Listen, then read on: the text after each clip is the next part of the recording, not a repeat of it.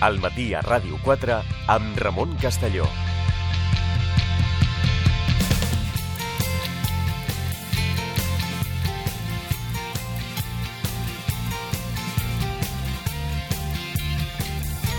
Continuem al matí a Ràdio 4. Ens ve molt de gust el que passarà a partir d'aquí. Eh, I és que tenim per davant la presentació del llibre Turbulències i tribulacions, els anys de les retallades. És el títol eh, del llibre que signen eh, conjuntament els senyors Albert Carreras, Ivan Planes i Andreu Mascolell. Eh, tots ells, eh, en fi, eh, ocupaven màximes responsabilitats en la Conselleria d'Economia en l'etapa dels governs eh, d'Artur Mas entre els anys 2011 i 2015, una etapa en què, com eh, recordareu, la crisi econòmica era la protagonista del dia a dia, es marcava l'agenda i en què, per tant, la gestió dels recursos públics i econòmics es basava en bona part en retallar despeses per tal de garantir la sostenibilitat de tot plegat. Per aprofundir en el contingut d'aquest llibre, eh, ens acompanyen ja dos dels seus autors, incorporarem eh, properament el tercer. Eh, donem la benvinguda al matí a Ràdio 4, senyor Andreu Mascolell, molt bon dia. I molt bon dia, gràcies per tenir-nos aquí. També tenim el senyor Albert Carreras, molt bon dia. Molt bon dia. I estem a l'espera que el senyor Ivan Planes també ens, ens acompanyi i que ens consta que en, en minuts formarà part ja d'aquesta d'aquesta conversa. El pròleg afirmen, entre d'altres, que el llibre tracta de les penes i treballs i també de les satisfaccions en què van des desenvolupar la tasca aquells, aquells anys. Van haver-hi satisfaccions perquè sí que realment eh, l'etapa era, era dura i tot un repte, imagino. Les satisfaccions sempre són relatives a les, a les penes. Eh, per exemple, el dia, per posar exemples, eh, el dia l'any 2014 en què vam pagar l'última l'últim que quedava dels eh, crèdits minoristes eh, doncs aquell dia va ser una satisfacció no és que dubtéssim que es poguessin pagar però la responsabilitat de saber que havia tanta gent que havia cregut amb la Generalitat i havia posat els seus diners doncs el dia que vam pagar l'últim eh, vam estar, repeteixo, vam estar satisfets però clar, Estem parlant d'aquells bons eh, el patriòtics, no? els bons patriòtics, efectivament que en aquest cas molta gent doncs, eh, hi va participar I va amb entusiasme, va participar, a més a més. I va participar, va, eh, tenia bones condicions econòmiques, eh, es va, van fiar-se de la Generalitat, van tenir confiança amb la Generalitat i la Generalitat no els va fallar però mm, va, es va patir per poder complir amb això. Um, uh, es va patir, es va haver de... Diguem-ni, es, es va, uh, per això particularment, uh, no, mai vam, dubtar, mai vam dubtar-ho, però que es va patir molt amb tot el context, eh, certament. Eh, Sí, sí, sí, sí. No, no, de satisfaccions. Eh, contínuament, el superar un de qualsevol de les, eh, dels atacs que havíem de patir o dels desastres amb els que havíem de lluitar, doncs això generava satisfaccions.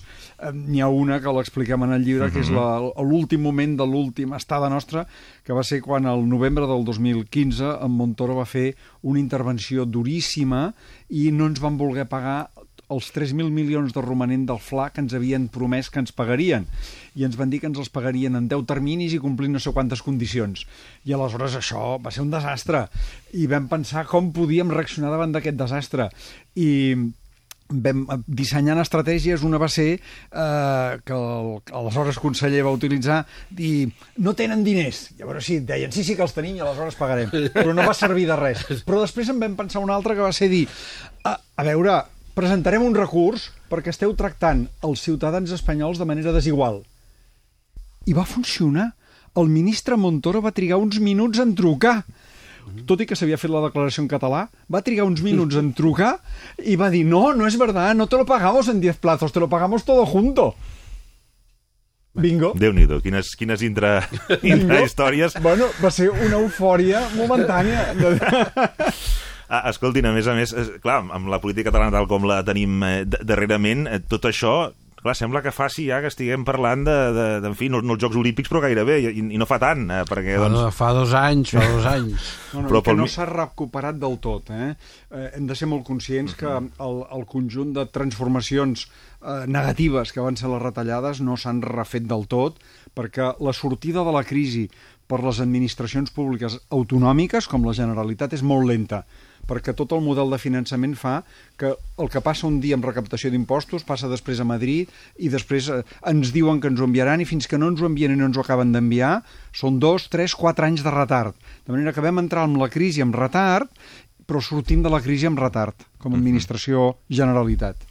Sí que, a més a més, en, clar, el donaria per, en fi, per xerrar molta estona, perquè ja abraça tots uns anys que es recupera coses que s'havien impulsat en el seu moment pel tripartit, que després eh, tot això s'ha de gestionar econòmicament, es projecten uns anys determinats, s'ha d'acabar de, de gestionar eh, en anys molt diferents en els anys en què ha estat projectat uh, aquells projectes. Estic pensant en temes com el com Spanair, que, és a dir, però, en fi, i, i, i molts altres. Però sí que hi ha un, un apunt que fan també de la gestió del, del govern de l'Estat, eh, com és eh, el, el, els moments de, de la irrupció de la crisi, venint de l'etapa de, de Pedro Solbes, que gestiona d'una determinada manera que no acaba de casar amb la voluntat política de la presidència del govern i a partir d'aquí eh, Pedro Solbes ho, ho deixa, però el, el remanent, la gestió que fa, permet les polítiques que farà després Salgado.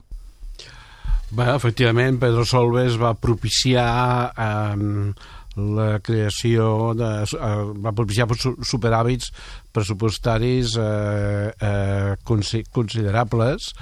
Eh, això eh, en fi, va estar bé però va tenir un problema i és que era massa temptador quan va arribar el moment eh, de la crisi que cal, a més, adonar-se que inicialment la reacció a la crisi, per, ser, per descomptat als Estats Units, però també a Europa, va ser, per entendre'ns, molt keynesiana. És dir, durant mm -hmm. un mhm. temps, el 2009, 2008, mm -hmm. 2009, la consigna era gastar. I imagini's, eh, el govern Zapatero, gastador de natural, i a més a més eh, amb un eh, superàvit pressupostari, uns nivells de deute baix, eh, s'hi va llançar amb passió. De vegades hem pensat que Eh, eh, també a l'època de Solves es van fer molts, eh, moltes inversions estructurades que eren eh, coses on eh, havia endeutament, responsabilitat del sector públic que no apareixia en els comptes eh, públics i potser hauria sigut millor que el superàvit hauria sigut menor i que no hi hagués hagut aquest endeutament del sector públic de l'Estat perquè llavors la disciplina hauria sigut més gran més endavant. Um, a partir d'aquí també li... Clar, ara parlaven d'això, de, de, de les mesures keynesianes, però sí que, eh, pels que no en sabem d'economia com en saben vostès, hi havia la cosa de que, que en moments de recessió doncs, eh, l'Estat havia de fer aquest paper proactiu per, eh, per intentar eh, doncs, que l'economia remuntés. Però tal com va venir la crisi, uh, això no acabava de, de funcionar com, així. Quan va venir la crisi, diguem-ne, el maltractament general de la crisi a Europa, eh, hi ha dues fases, diguem una primera fase de, en podríem dir, ortodoxia keynesiana, i una segona fase de dominància del plantejament, eh, diguem-ne, moralista de, eh, alemany, que valora mm -hmm. per mhm. sobre de tot els equilibris pressupostaris eh, eh, no estirar més el braç que la màniga etc. Mm -hmm. I eh, nosaltres vam viure en aquesta, en, en aquesta, aquesta segona. segona fase i per tant aquí la nostra opinió de cara a Europa eh, era eh, érem alemanys, heu de ser eh, més, eh, més expansius, però, però nosaltres comptàvem el que, el que, el que comptàvem els anys de crisi, per tant, han estat informats per la, per la, la diguem-ne, la, el ser molt estrictes des del punt de vista fiscal per la política, diguem-ne, alemanya, compensada eh, parcialment per la política del Banc Central Europeu, que ha sigut una política, diguem-ne, monetària eh, eh, més expansiva i aquesta segona certament ens va ajudar eh, en la gestió tresorera. tresorera. Uh -huh. en, aquest, uh, en aquest punt, eh, recordem aquella, aquella arribada, eh, quan, quan arriben vostès la crisi ja, ja, ja està anunciada, de fet tenen el, tenen el suport de la majoria de la ciutadania per encapçalar aquella, aquella gestió en aquell, en aquell moment, però tot i així, i que estigués, fos un tema que ja se'n parlava i que estava previst i que vostès són bons, bons coneixedors de tot aquest camp, es van veure sorpresos realment per l'abast de tot plegat un cop s'és a dintre i es tenen els números al davant? Sí, diguem-ne, van haver-hi dues sorpreses. Una, podríem dir, eh, bastant immediata i una altra més lenta. La bastant immediata és que fins i tot el govern sortint uh -huh. no acabava de conèixer l'abast de la problemàtica perquè tot, tot es deteriorava a gran velocitat. Anava molt ràpid. Tot. De, manera que el dèficit que el conseller Castells va explicar al conseller Mascolell uh -huh. doncs era un, que era el millor que tenien en aquell moment, però al cap d'un mes, a finals de gener, les dades que s'anaven tancant ja eren força pitjors i amb els mesos següents es van anar empitjorant, perquè mentrestant també Eurostat, Europa, anaven endurint els criteris de comptabilització i els criteris del dèficit es van fer cada cop més estrictes i vam entrar des d'una previsió de 3,2% del PIB de dèficit, 6.400 milions, i vam acabar amb 9.100 milions de dèficit com ho diem, al començament pensaven que ens faltava un euro de cada quatre, al cap d'un mes vam veure que ens faltava un euro de cada tres, que era molt pitjor, i al final va resultar que ens faltava un euro de cada dos i mig que gastàvem, que era molt pitjor encara. I això va ser perquè tot va anar malament, eh, ràpidament malament. Però la segona gran sorpresa uh -huh. és que vam recaure amb la crisi nosaltres pensàvem que ens estàvem sortint de la crisi. Era l'època dels brots verds, de sortir del túnel, i això és perquè Estats Units, Gran Bretanya, sortien de la crisi. Amb polítiques monetàries pròpies havien sortit de la crisi, amb polítiques bancàries pròpies, però la Unió Europea, àrea euro, va adoptar unes polítiques de tall alemany que van ser molt més dures. I al ser molt més dures van posar en tensió els països més vulnerables pel seu dèficit i el seu deute, com Grècia, i després Itàlia, i després Espanya, i Portugal, i Irlanda, i això va produir la, la crisi de l'euro, que és una segona crisi que no ens l'esperàvem. I aquesta va fer que la, la sortida vam tornar a caure a finals d'any i ja estàvem caient una altra vegada. I aleshores aquesta segona crisi va ser dura pressupostàriament, però va tenir una duresa financera extrema. És a dir, fins que no es van implementar mecanismes de liquiditat, el, el, el crèdit en el sector públic de tots aquests països va desaparèixer déu nhi Efectivament, i convé, i convé dir que mentre per la primera crisi, o sigui, les crisis van ser dues, uh mhm. -huh. i mentre que per la primera crisi, diguem-ne, anàvem preparats i la coneixíem, estava estudiada. Uh, la segona ens va agafar d'imprevist, i com tothom, um, a Europa, que era la crisi de l'euro, uh, vam tenir que, que reaccionar uh, sobre el terreny.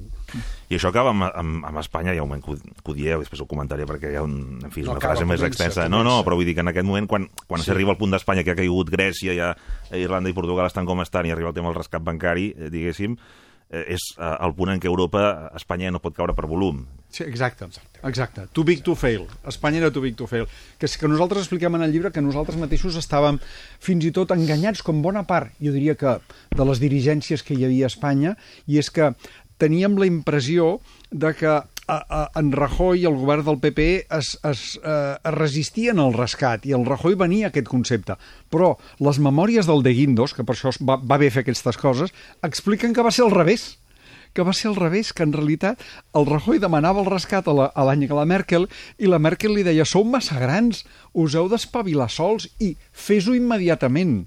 De manera que aquestes intervencions i aquestes trucades que va tenir el Zapatero en el seu moment uh mhm. -huh. i que va tenir el Rajoy en diverses ocasions no eren per dir, escolta, que, que vingui t'intervinc. No, eren per dir, noi, espavila, que has de fer alguna cosa, que ens ensorrem tots. Davant d'això, eh, també expliquen el llibre, de, de fet, eh, és, és en aquest punt, a la part final, ells eren massa grans perquè la Unió Europea els deixés caure i nosaltres massa perquè l'Estat permetés que caiguéssim. Però és obvi que els instruments de la Unió Europea sobre Espanya eren més limitats que els que tenia Espanya sobre nosaltres. Bé, efectivament, eh, sobre, sobre nosaltres es van crear mecanismes d'intervenció i de control directes o, o a través eh, del FLA molt considerables. Eh, vam arribar a un punt en què érem totalment transparents respecte, respecte a l'Estat. La transparència és bona, eh? eh mm -hmm. Quelcom que vam aprofitar en el nostre període és per... Eh, per transmetre a la ciutadania eh, multitud eh, de, de dades i d'informació i d'informació econòmica, però efectivament és així. L'autonomia la, la amb els aspectes econòmics i financers um, del dia a dia va deixar de tenir uh, un contingut, uh, un contingut uh, fort. Um, a partir d'aquí també hi ha un altre tema que tot això passa aquells anys i que segurament és de les coses que la crisi doncs, es van portar per davant, com és tot el sistema de caixes d'estalvis que, hi havia, que hi havia a Catalunya, eh, moltes d'elles eh, fort d'arrelament a un determinat territori, eh, a més a més, eh, en part de, de, en fi, de la, del, propi tema sentimental o emocional per part d'una part de la ciutadania, també unes obres socials que, doncs, en fi, eren capdals eh, per sostenir des de biblioteques, eh, a llars d'avis, etc. Eh, per tant, eh, tot un tema complicat de gestionar també, però apunten que mm, algunes d'elles eh, havien gestionat eh, millor que d'altres la, la situació prèvia, és a dir, que al, al marge de la crisi i de tot el que es va demanar, determinades aventures immobiliàries no havien, o, o haver-se tret de sobre determinats eh, temes immobiliaris, no totes es va fer de la mateixa manera. Sí, sí. Eh, podem dir, que, i és, és significatiu, la més gran, que es deia la Caixa, ara és CaixaBank, no? però la Caixa, la Caixa estava en perfectes condicions i de fet ha travessat tota aquesta crisi i, i relativament a tota la resta del sistema bancari i de caixes ha sortit reforçada. Eh, haurà patit com tothom, però ho ha fet sempre en bones condicions. Però una de les més petites, Caixa Manresa, estava perfecta. I de fet estava tan perfecta que va morir d'èxit, perquè van fitxant els seus directius perquè gestionessin Caixa Catalunya, es va fusionar amb Caixa Catalunya i Caixa Catalunya li va caure a sobre. I és una pena perquè Caixa Manresa era exemplar i segurament si no l'haguessin obligada a, a fusionar-se hauria pogut créixer perquè tenia una base robusta. I això, diguem-ne, la política inicial de, de l'espanyola va ser fusionar primer amb calent, després amb fred, eh, però clar, anaves fusionant problemes i no se't generava cap solució i això segurament eh, va, va, va forçar que entitats en bones condicions eh, quedessin pressionades però van, van morir. Uh -huh.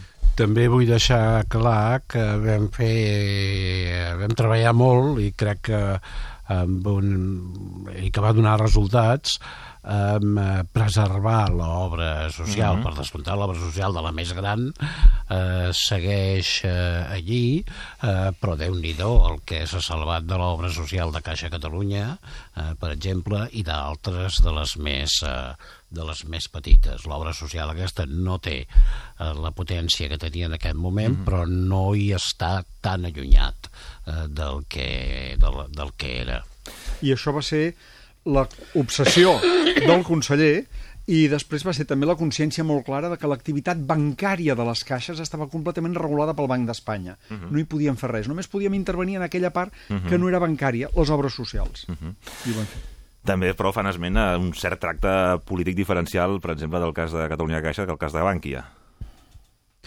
Bé, la nostra posició eh, era que, que hagués estat bé que es tractessin igual, és a dir, que avui eh, eh, Catalunya Banc fos, eh, continués sent una, una entitat eh, amb personalitat jurídica eh, que, estic, que fos propietat de, de l'Estat i que s'haguessin tractat els dos temes eh, en paral·lel, però eh, per al que fos eh, es va dir que sí a Europa, però jo crec que van ser decisions eh, de pragmàtico-polítiques es va, es va decidir accelerar eh, la, la final de Catalunya Caixa i mantenir eh, viva eh, eh, mantenir viva Bànquia ja veurem com acaba com acaba Bànquia, si acaba independent o si acaba absorbida per una altra entitat per una altra entitat o si Bànquia absorbeix una altra entitat Um, també pel que fa a les, um, en fi, a les retallades, jo, hi ha una certa caricatura per part des de formacions d'esquerres, de, que és com van ser els primers que van arribar, fins i tot abans del PP, i amb la voluntat d'aplicar les mesures d'Alemanya i fer-ho de manera molt, molt contundent i amb, i amb ganes. És una de les crítiques dures que des de l'esquerra sempre s'ha llançat a aquell inici de la, de la gestió. És que ens, ens vam trobar que no teníem alternatives. És a dir, quan et falta un euro de cada tres, eh, no tens alternatives, has de retallar per totes bandes, perquè no pot ser que cada dia haguéssim d'estar buscant 20 milions d'euros que no teníem per tirar cap endavant. Això volia dir cada mes 600 milions d'euros. Després va resultar ser més. Eh, I això era una situació molt desesperada. tot el que havíem de fer era aconseguir saber què havíem de protegir i què havíem de deixar de fer. Això va ser molt difícil, molt complicat, vam tenir unes idees molt clares d'entrada contundents, no podíem fer més obra pública, no podíem fer més inversions, perquè les inversions les has de fer quan tens diners per fer-les, però si no les tens, poden esperar. més, estàs pagant les anteriors, no? Exacte. I, I aleshores no vam licitar res, però l'herència de l'anterior era forta. Però havíem de protegir els serveis a la ciutadania, els serveis de salut, els serveis d'ensenyament, els serveis eh, socials, eh, la dependència. I fer això va ser una lluita duríssima, perquè per aconseguir preservar això i que tothom es queixés de les retallades, vam haver de retallar molt més a tot l'altre, molt més. D'entrada vam mirar de ser exemplars, és a dir, tot el que era la despesa més de figurar, de protocol, de relacions, nombre dels càrrecs, nombre d'eventuals, tot l'aparell més polític, tot l'aparell més representatiu, tot això ho vam rebaixar radicalment.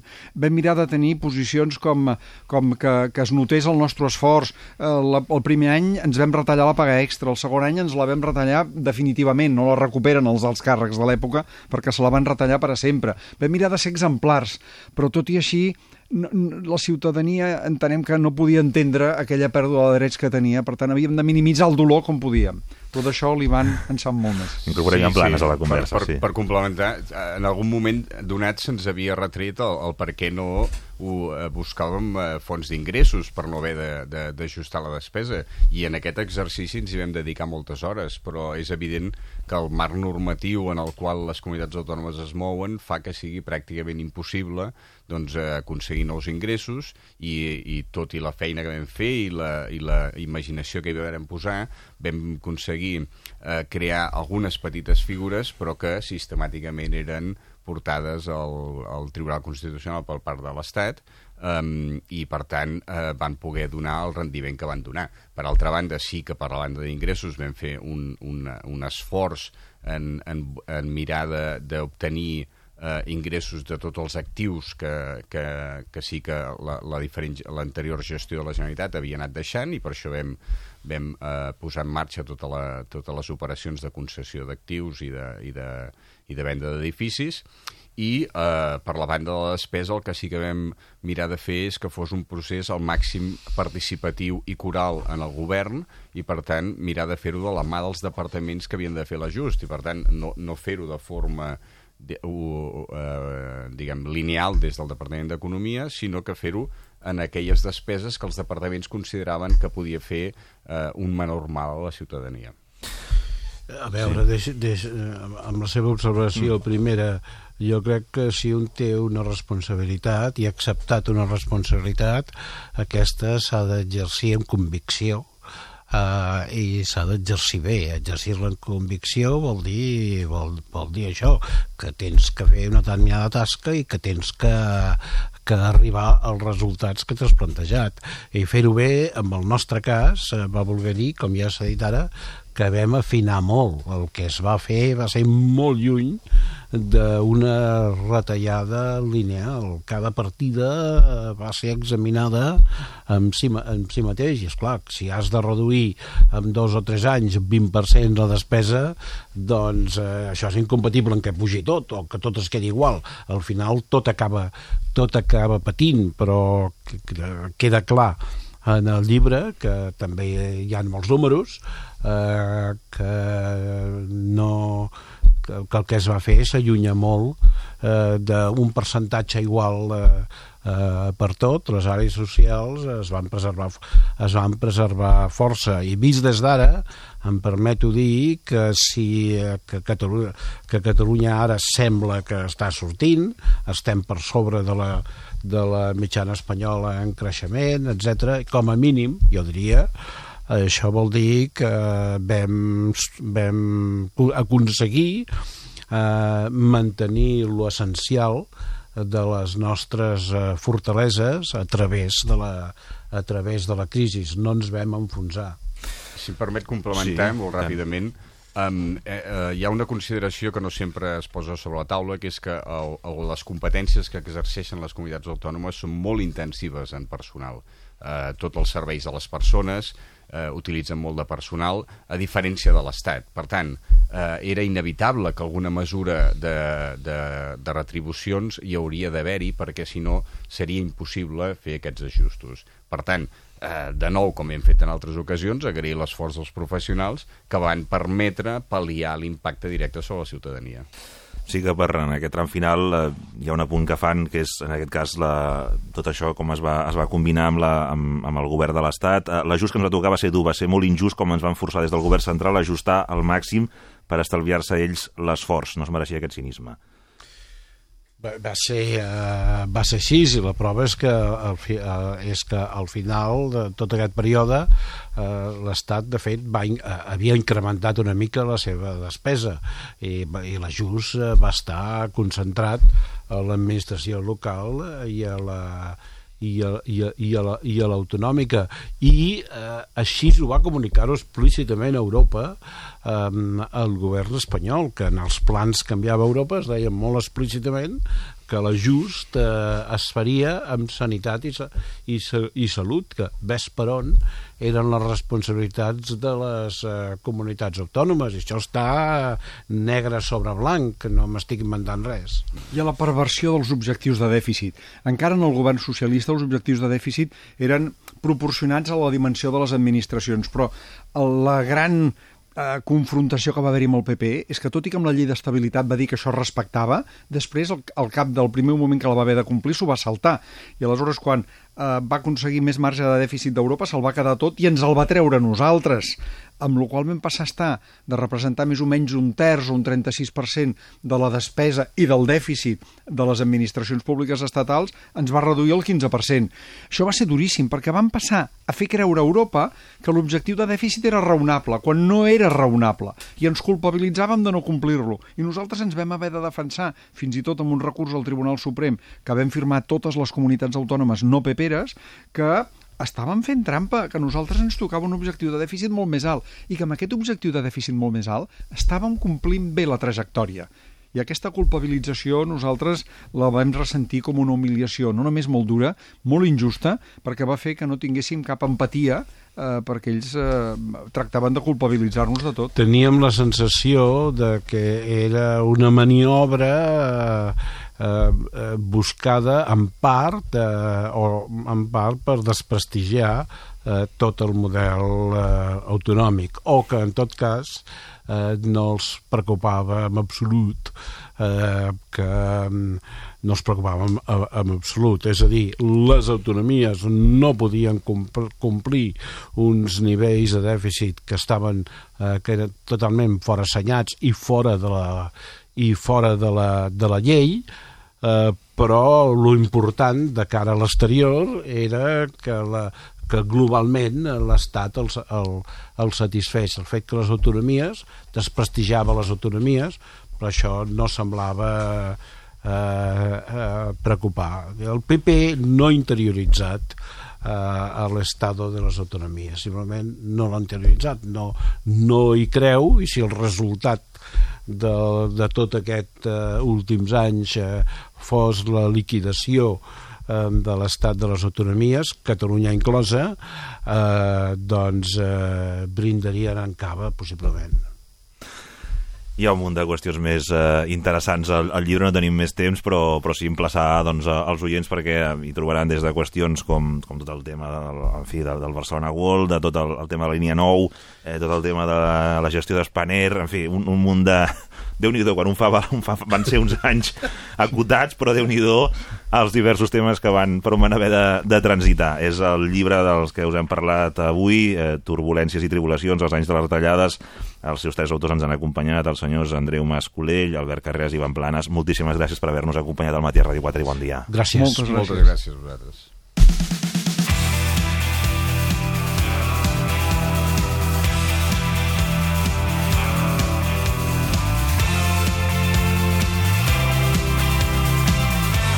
al matí a Ràdio 4 amb Ramon Castelló. Informació i anàlisi d'actualitat des de tots els punts de vista.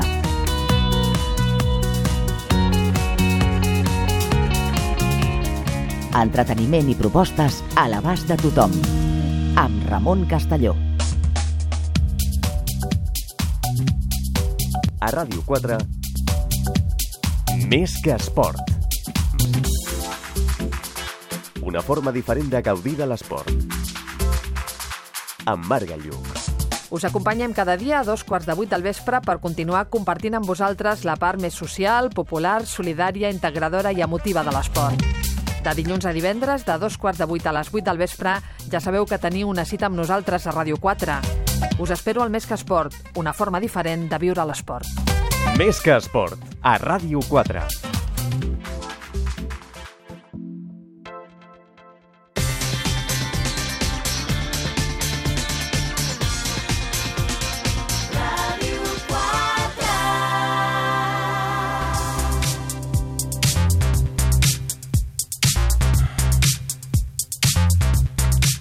Continuem al matí a Ràdio 4, connectem amb el Ferran Grau. Ferran, què tal? Bon dia.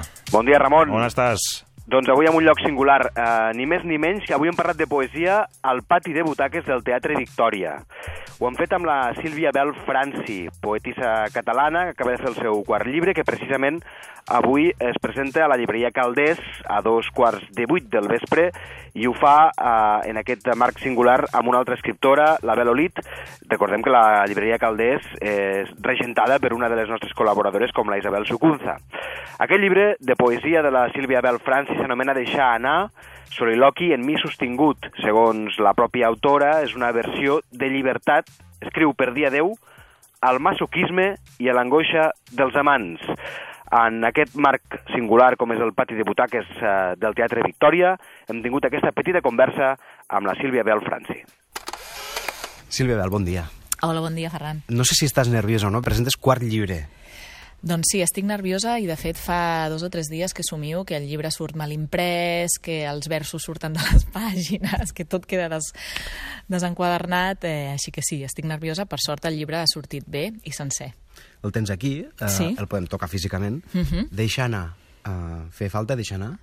Eh, feia falta deixar anar moltíssim, no només persones, sinó també a una Sílvia antiga, una Sílvia que estava doncs, molt agafada en, en viure en el patiment i en viure les relacions des d'aquí, i se n'ha adonat doncs, que havia de deixar anar tot això i sostenir-se ella mateixa, per això hi ha un subtítol que es diu Soliloqui en mi sostingut, que, que parla de com nosaltres mateixos ens podem donar per nosaltres mateixes la felicitat i la plenitud. No sé si eh, um, estaràs d'acord o no, però això lliga amb aquell tòpic de l'escriptura terapèutica o no? L'escriptura és catàrtica 100%. Quan pots eh, mirar-te des de fora i transformar-ho és perquè ja hi ha hagut una evolució dintre teu i és catàrtica 100%, sí, sí, sí. No sé si terapèutica o no, però catàrtica segur. Tu ets dona, escrius poesia i a sobre en català. Uh -huh. És un mal diagnòstic? Aquesta pregunta perquè sempre ve com la segona o la tercera eh, quan es tracta de dones i de poesia. Eh, és un mal pronòstic? Jo no faig pronòstics en aquest sentit. És l'àmbit en el que em sento bé, en el que em sento lliure i no em plantejo si és un mal pronòstic o no. Ja pel sol fet de ser dona, lesbiana, escriure en català i escriure en poesia, doncs mira, què vols que et digui? No, no serem eh, un bestseller, no? Però, però bueno, és el que a mi em ve de gust fer i és on em, on em sento viva. I a banda d'escriure, el que fas també és recitar-los. Mm -hmm. uh, la idea aquesta de exposar en públic l'obra, uh, com neix? Home, els poetes tenim una part eh, exhibicionista, no només perquè ens, es, ens estripem l'ànima i ens mostrem en el paper, sinó també hi ha una part que ens agrada molt dir la nostra poesia. Hi ha poetes que no els agrada, a mi m'agrada molt perquè penso molt el poema ja des de l'inici per ser dit. Llavors, eh, ara estic fent també una evolució del de l'escenari, eh, portant a terme doncs, els poemes més teatralitzats i fins i tot des de la part del clown, dir poemes molt tristos i punyents, des de la nena que surt amb pantaló curts i tirants amb un escenari i un nas de pallasso, doncs crea una impressió i una incomoditat en el públic que, que m'agrada doncs, ara anar investigant per aquesta línia. I ja que hi som, ens en llegeixes un? Mm, un, no sé, digues una pàgina. Vinga, va, la 22. La 22. Uh, bo, aquest és molt llarg. Fem la 20, va. Vinga, va. Possessius. El teu do sostingut. El meu re bemoll. Tocàvem la mateixa tecla, però no llegíem el mateix. els teus petons, els meus petons, ballaven la mateixa dansa, però no buscaven el mateix. Després, un adeu únic.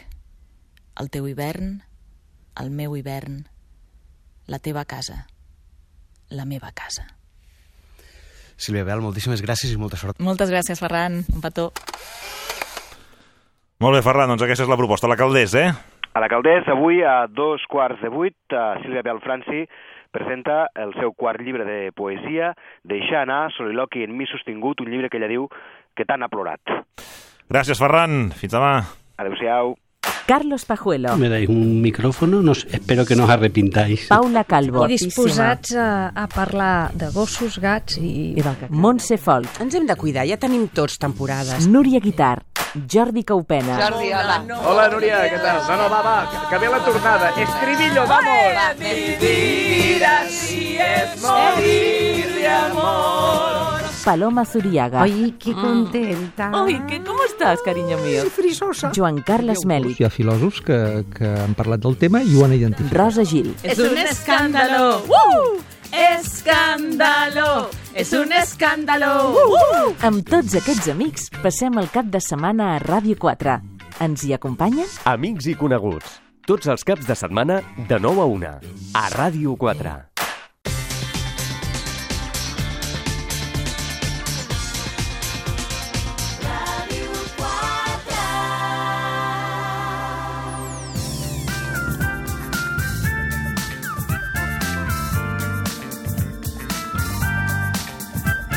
Continuem al matí a Ràdio 4 amb la doctora en Psicologia, especialista en família i parella, Aranxa Coca, què tal? Bon Hola, dia. molt bon dia, Ramon. Avui ens portes Doncs- el secret de la felicitat. Secret de la felicitat. No és poca cosa, tu. això, eh? No, no, no és poca cosa. La veritat és que és, és, és un títol ambiciós, però és l'objectiu d'una recerca que es va fer fa uns anys perquè les primeres conclusions van sortir el 2013, però no ha estat fins ara que eh, tot s'ha plasmat en un llibre, encara no estat traduït a l'espanyol o al català, està en anglès, i bé, he volgut rescatar eh, les primeres conclusions eh, generals i han estat molt sorprenents. Jo t'has de confessar que he suat una mica. Ara m'ho deia, Sí.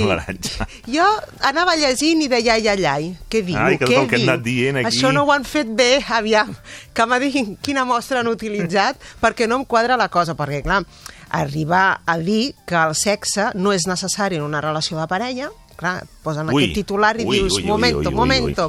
I Això contradiu la teoria de Coca. eh, Totalment, totalment. I que, a més a més, la, un dels secrets de la felicitat de les parelles, i per tant que les parelles durin en el temps, és que passin la transició d'amants Sí. a companys. I jo, clar, jo Ai, aquesta, ai, aquesta ai, paraula, ai. el, el companyerisme, que jo li tinc bastanta xírria, bastanta ràbia, en, en aquest Som, concepte. som bons amics, som ara. bons amics, ara. Això per tu la compartim- parella ja està en una fase molt... compartim fills i compartim hipoteca. Dius, no, un moment, això ho podríem tenir I de tant en tant nevera, però amic, no? Clar, I de tant en tant nevera, exactament. Justament, la setmana passada, que desmuntàvem alguns tòpics, te'n recordes, Ramon? Un d'ells, que, que tu vas passar molt bé aquell examen, Sí, eh? Doncs és que totes, de 10-10, eh? Vas Ara, clar, fer? perquè em canvien el temari. Que clar, mires el temari i vens tots els dijous. doncs clar, per tu ha sigut molt fàcil. Jo me n'alegro de sentir-me eh, escoltada. doncs una de les preguntes que vas encertar és aquesta, sí. A, a determinar, a partir dels 10 anys d'una relació, ja és normal no tenir atracció sexual mm. i mm, que, no, que desaparegui la libido, encara que quedi un molt, una molt bona amistat en aquella parella. I la resposta que vas donar, que era l'encertada, era no. Clar, agafes aquesta investigació i et diu, ah, s'ha de passar a fer a ser companys, bons companys. I dius, hombre, Home, no. aviam, anem, anem a agafar-la, anem a llegir-la bé, i anem a entrar en profunditat. Llavors, ja m'he calmat, m'he tranquil·litzat quan he començat a llegir ja la lletra més al detall i trobes coses molt i molt interessants. Um, clar, uh, aquests senyors, aquests dos doctors que fan aquesta recerca, que la va fer la Open University, que és l'equivalent de la UNED, però en, en, en el país, uh, la, la UNED britànica, um, a Anglaterra. Doncs ni més ni menys que van utilitzar gairebé 4.500 britànics, és a dir, una mostra de 4.500, dels quals després van entrar en profunditat amb l'anàlisi de 50 parelles, D'acord. 25 de les quals tenien fills i 25 no tenien fills, entre les edats de 18 i 65 anys. Per tant, Tenim una mostra molt generosa i mm, bé, podem dir que eh, ens hem de, podem escoltar i podem llegir amb detall i certa fiabilitat els resultats que, que van extreure. I uh, un, un dels, una de les primeres conclusions, eh, que em resulten, ja et dic, va, va ser molt frapant, és que la parella que dura és aquella que sap passar un estrès. I dius, quin estrès? Doncs mira, li han dit una cosa molt bonica, la veritat és que m'ha agradat bastant, que és el síndrome d'estrès postromàntico. El síndrome d'estrès postromàntico, que dius, mira caram, que és quan noten que el nostre ha canviat, És una altra cosa. és una altra cosa, ara direm per què pot ser una altra cosa, però és una altra cosa, i no sentim que no podem recuperar aquella estima, aquella passió Uh -huh. que ens ha caracteritzat en els primers anys de vida. Això pot crear una desorientació en la parella fins al punt de creure que el seu doncs, ha acabat. Aquelles parelles que passen bé aquesta crisi, eh, Ja que aquest està. síndrome d'estrès postromàntico, ja, si ho passen bé, passen a un amor estable, que és quan diuen és un amor de company, que és quan jo saltava de la cadira i deia no, no, però bueno, després m'ha quedat molt clar què volien dir i eh, allarga, no? ja tenen un futur molt més estable i llarga eh, i, una, i, una, i un- i una vida llarga de parella. Um, Quin és un altre tòpic que, eh, primer és aquest, un, un és aquesta descoberta del síndrome d'estrès postromàntico i un altre és que a l'hora de fer un rànquing d'aquells factors que van descobrir en aquesta mostra i grups de parelles um, importants i estables en tots ells eh, que podien parlar, que, que ens permeten parlar de que són factors claus per allargar la vida de parella, és eh, no entra la freqüència dels contactes sexuals. Ah. És a dir, van fer un rànquing de 10 Sí, factors, sí. doncs en, en aquest primer no, de més de 10 factors, disculpa, doncs en, dintre dels 10 primers no entra el sexe. Amb la qual dius, ostres, també... passant? Mm, què està passant? Vull dir, aquí jo encara continuava votant, eh? perquè deia, aviam, doncs, dit així, realment anem cap a un companyerisme i una bona amistat entre una parella, no?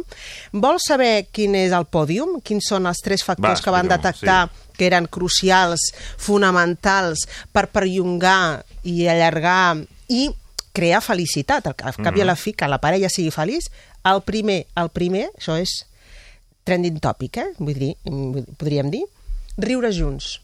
És el que la majoria, una, una majoria significativa de la mostra que van utilitzar va coincidir que era molt important eh, poder riure junts i continuar fent-ho al llarg del temps, al llarg dels anys. Dius, bé, aquí no parlem de sexe encara, ¿vale? però bé, també ho pots fer amb un amic i amb una amiga, de riure junts molt Sí. temps. Vale. El segon... L'Aranxa va. Clar, jo, jo vas dient... Ja va discutint tu, Sí, eh? eh? va discutint-ho, clar, jo ja et dic anava, Sí, sí, anava, estava una mica espantada i dic, bé, doncs de moment eh, jo això ja ho faig amb els meus amics i les meves Mhm. amigues i no, no els considero la meva parella. El segon punt és compartir valors i interessos. Va ser el segon factor més senyalat en una mostra, en una part de la significativa d'aquesta mostra. Compartir valors i interessos, és a dir, que anessin, els interessessin i practiquessin les mateixes activitats o similars, tant Sí, socials on- com lúdiques, culturals. les coses d'una determinada entendre-la, manera. Compartir mm. Mm. aquest llenguatge. I tercer, que aquí ja és com a, bueno, que em presentin a, aquests investigadors.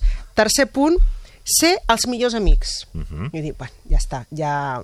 No, vull dir, eh, em revelo totalment a, a, a aquest pòdium com els tres factors no, que confereixen... Eh, eh, la, la, la vida llarga a la relació de parella i ja està. Eh, Aquí hem d'anar més a la lletra petita. I a lletra petita Ah. hi vaig entrar, eh? I realment després em van quadrar moltes coses. Però, bé, si ho mirem en perspectiva, realment el que ens estan dient és que en una parella d'amants, amants, no de companys, no d'amics, en una parella d'amants, aquests han de ser bons amics, han de poder compartir alguns valors i interessos o part de la vida, entendre-la de, dintre d'unes mateixes creences i saber riure junts.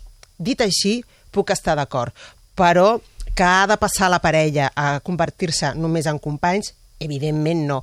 Altres factors interessants, doncs, sentir-se segurs, uh -huh. van assenyalar, van assenyalar també la confiança entre, entre ells dos i saber i saber i, i, i practicar-ho, parlar i escoltar, eh? la importància de la, de la comunicació. Bé, doncs anem a, anem a entrar llavors a la lletra petita. Dius, Ah, sí, bé, sí, això no. de que llavors el sexe, mm, per tant, no és important perquè no surt mencionat ni, en els, ni dintre del, del rànquing dels 10 factors més importants que ensenyaran aquestes parelles, llavors diuen, però el sexe té un paper important en les relacions de parella, però no tal i com se'ns ha venut. És a dir, va molt a desmitificar, i aquí sí que els hi dono plenament la raó, Mhm. la importància de la freqüència perquè es, ja està sobrevalorada la freqüència de la pràctica sexual en la parella. s'han de fer moltes coses. S'han de fer moltes coses i, a més, i, i El tres... dia té les hores que té. I mínim tres cops a la setmana, Ah, val? doncs, escolta, mm, pot ser realment un factor més d'estrès que no ho hauria de ser, no?, en algunes parelles. Doncs això és el que acaba dient en conclusió sobre el factor sexual aquesta investigació. Sí, sí, ja podem riure, però és que és veritat, és veritat. I a més a més... Assumim-ho ja. Sí, quan no t'apuntes al gimnàs tres dies a la setmana. Sí, sí. no. Exacte, faràs un exercici i faràs l'altre. És una qüestió també de temps, d'estar amb energia, no estar cansats, val? i estar no excessivament estressats. Perquè, clar, el sexe és joc i no sempre tenim ganes de jugar, està al, al cos com per, per jugar i a sobre per connectar psicològicament amb un altre, no? Doncs mira, aquí um, realment dona la raó en alguns tòpics, aquí sí, que han circulat de sempre, però perquè se n'adonen, aquests investigadors, que són ells, els pares, no les mares, els pares, Són els pares? per Els- tant, parelles amb fills, Mhm. és a dir, parelles amb fills, ells, Ells? són els que mostren més inquietud, més preocupació per la falta de sexe. Són els que es queixen més i els que mostren, doncs, en aquest sentit, reclamen o demanden uh, la pràctica sexual. Sense entrar en freqüència, senzillament que hi existeixi. Que n'hi hagi. Que n'hi hagi, val? que no hi hagi un desert sexual en la parella. Dius, vale, ara anem bé, anem, Anem bé, per tant, trobant- anem trobant, eh? no som dos, dos amics i dos companys que comparteixen un, un Erasmus junts, val? sinó que som, som algú més. Um, I en canvi, a la insatisfacció um, eh, ve més acusada per les mares, per tant, parelles amb fills, Mhm. elles, Elles, mm? perquè triguen més en sentir-se, després de tenir de ser mares, en sentir-se éssers sexuals. És un concepte que també m'ha agradat molt, eh? perquè eh, sentir-se doncs, eh, empoderada Mhm. i de nou una persona eh, eh, sexual, doncs ja sabem que després d'un embaràs amb tota la recuperació posterior, més estrès, més a les cures Poc que poc necessita el bebè, que era, no? era, eh, i, amb, amb, amb, i notar-se doncs això amb poder, notar-se atractiva, notar-se bonica, creure's primer, per després creure que pots interessar a la teva parella. I això ho recull molt bé en, en les seves conclusions d'aquesta investigació, cosa que celebro moltíssim, senyalant eh, sobretot el tema de que el motiu de la insatisfacció no és la freqüència, sinó el fet de que la parella continuï en algun moment tenint connexió sexual i tenir una comunicació en aquest Això algun sentit dia eròtica. tornarà. Algun dia. Tornar. Però que hi torni i que hi sigui. Ara, no cal, i hem de desmitificar, no cal que sigui amb un número X per setmana. No, només que torni. No? Només que torni, sí, exacte. En algun moment sortim de la quarantena i, i que torni.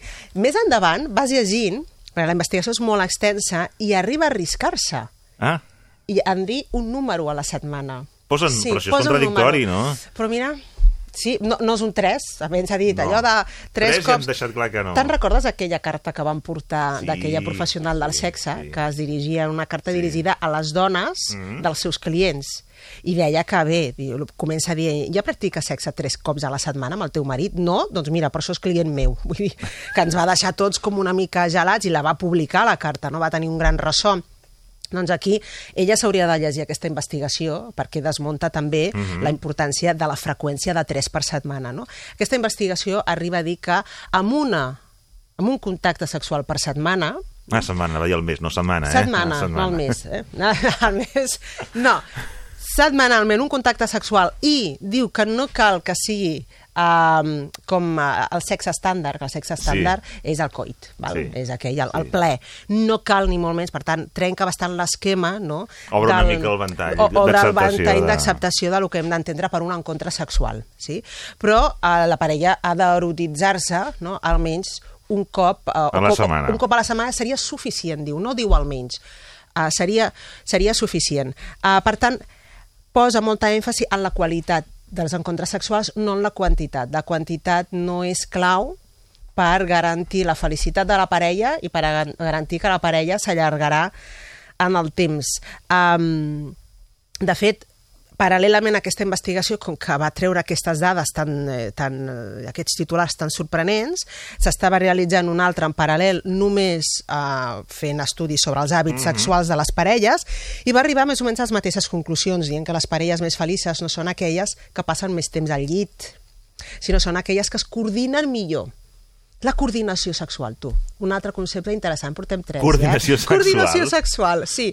Que és que um, un i l'altre, les necessitats d'un i l'altre, no, si, no siguin excessivament oposades, Ja. contradictòries, sinó que de tant en tant coincideixin. És que quan tu vols, jo no vull. Clar, trobar és el que punt trobar aquell, el punt no? ens hem trobat. Llavors, si anem molt descoordinats, mm, malament, perquè llavors no tenim un No problema de libido, mai, però la libido no coincideix mai, ens trobem a la mateixa estació, tu. Ara? Val? Sigui, els dos tenim trens, però no passen per la mateixa estació mai. No coincideixen. Llavors, posa molta èmfasi al tema de la de la importància de la coordinació o, en aquest cas, de la, de la descoordinació. I diu, les dues investigacions, la principal que estaven comentant més aquesta altra que després s'hi va sumar, que això ho pateixen més les parelles amb fills.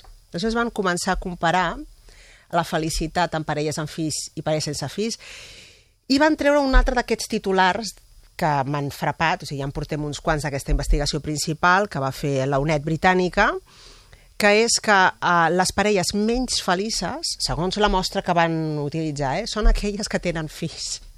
I dic això, clar, dius, va, a veure, moment, un moment, que ho tenen, que hi ha un canvi segur, que pateixen abans el síndrome d'estrès postromàntic, segur que també. Però, clar, arriba a parlar de que són menys feliços els individus, no?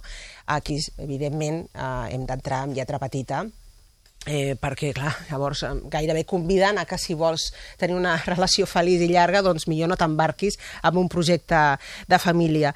Um, posa cura, que després uh, ja posa, po, entra en detall, menys mal, uh, que les parelles amb fills puntualitzaven la importància d'una bona comunicació Mhm. i una bona coordinació amb els fills, ja no sexual, amb els fills, perquè els dos individus de la parella poguessin estar coordinats amb el sexe. És a dir, gestionar l'estrès familiar fa i ajuda a que la parella tingui temps per ella.